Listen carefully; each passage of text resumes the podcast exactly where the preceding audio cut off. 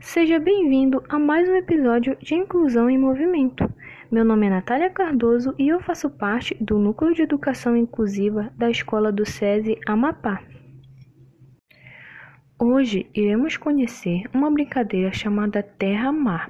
Para início, dispõe os alunos em uma única fileira, todos virados de frente para você, e defina que este espaço se chamará Terra.